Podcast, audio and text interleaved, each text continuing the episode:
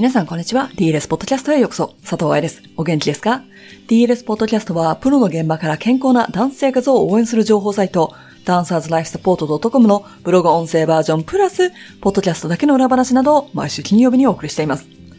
今日は題名通り、まだまだ寒い日本の皆様、そして北半球の皆様へ北海道の話をしていくポッドキャストにしたいと思っておりますが、南半球の私はまだ夏真っ盛りです。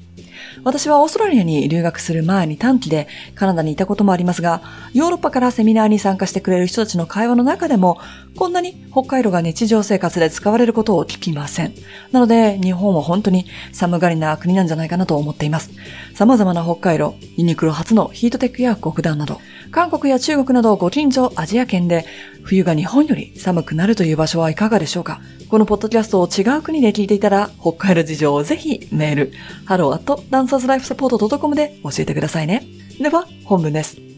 春北海道つけて踊ってますこの前、シップとダンサーという記事を大幅にアップデートしたので、今日は春使い捨て回路をつけて踊っているというダンサー目撃情報について書いていきます。長い文章を読みたくないから結論だけ教えてくれという方のために最初に言っておきますね。北海道張って踊るんじゃないよ。以上。ではここから先は細かく見ていきましょう。レッスン前に体を温めること、リハ中に冷やさないということは安全に踊るためにも非常に大事です。でもそれは一箇所を温めることではなく、体全体を温めることを指します。そのためにはウォームアップ、つまり体を動かすことで血流を使い、隅々まで温めるという作業が大切なんですよね。ウォームアップはただ体を温めるだけではなく、その日の体の調子を聞いてレッスン内容を考える。左右差、日常生活でついた癖をリセットしてからレッスンに挑む。関節を動かし、関節法の中の活液を出したり、筋膜や腱などコラーゲンを柔らかくしておくなど、物理的に体の組織を柔軟にする、なんていう効果があります。今書いたものは、春、使い捨て回路ではできません。レッスンの後に保温するのであれば、サウナパンツなど保温用素材、熱を作るものではなく、熱を溜めるものがいいはず。ただし、サウナパンツで踊るんじゃないよ。それはまた他の記事で説明していますので、そちらをどうぞ。使い捨て回路を貼っている部分はうっすらと汗をかきますよね。蒸れると表現した方がいいかもしれないけど、同じことを指しています。汗がうまく水蒸気にならないから蒸れるので。汗は体が冷やそうとして出してくれるもの。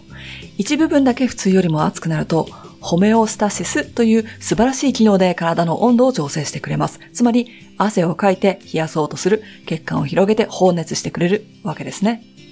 使い捨て回路をつける理由が温めるためだとしたら、本末転倒なのわかりますか？でも、温めると気持ちいいし、痛みが減る感じがしますよね。ずっと痛い腰は、回路を張ってレッスンすると動きやすいですよね。これは怪我が良くなってるわけではないんですよ。感覚受容器、痛みをキャッチするところは、温めるとペインシグナル、痛みがあるよという連絡のことね、を止めます。なので、痛みを我慢しなければいけないシチュエーション、例えば、生理痛、座りっぱなしの腰でむやみに動けない仕事中とかね。寒い部屋での試験中の方。これから受験シーズンだからね。であればもちろん意味はあると思いますよ。暖かいと副交感神経優位にもなるため気持ちもリラックスするかもしれません。お風呂みたいな感じで。ということは眠くなっちゃうということなんだけど。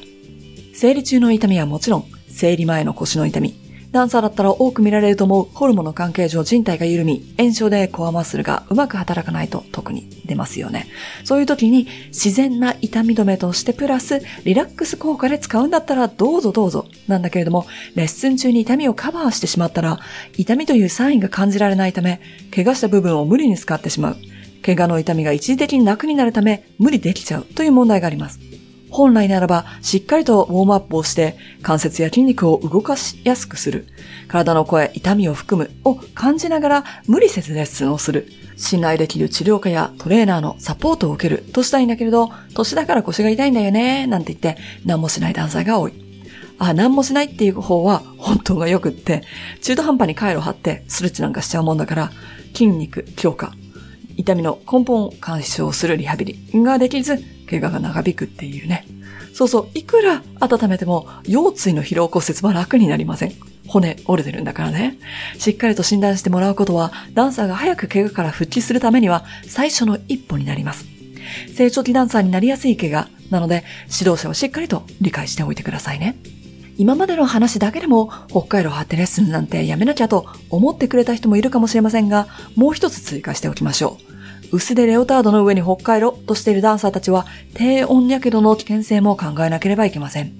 北海道の粘着力を考えると露出したままで踊ることはないと思うので、上から履けるタイツで落ちないようにしてるとか、ショールみたいなものを腰回りにぐるぐる巻いてるかもしれません。カンパニー契約があり、ある程度のレベルになっているプロだったらいいかもしれないけれど、そしてカンパニー内に治療家やトレーナーがいて、痛みが小さいうちにサポートしてもらえるんだったらいいかもしれないけど、バレエ学校でそんな格好でレッスンはしません。雑誌の写真とかでも見たことないでしょ？レッスンで上達を目指している人たちは、とっても大切なお腹周り、プラス骨盤周りが先生や鏡で確認できない服装をしていたら、せっかく頑張っているレッスンの中で間違った癖をつけているかもしれませんよ。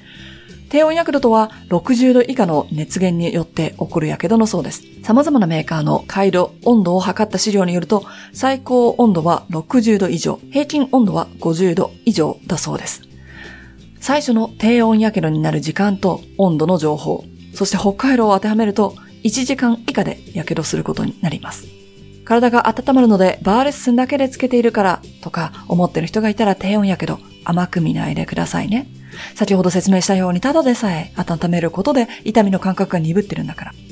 これから日本はどんどん寒くなると思います。バレエの先生方にお願いしたいことは、生徒で使い捨て回路を貼ってきていたら外してもらってください。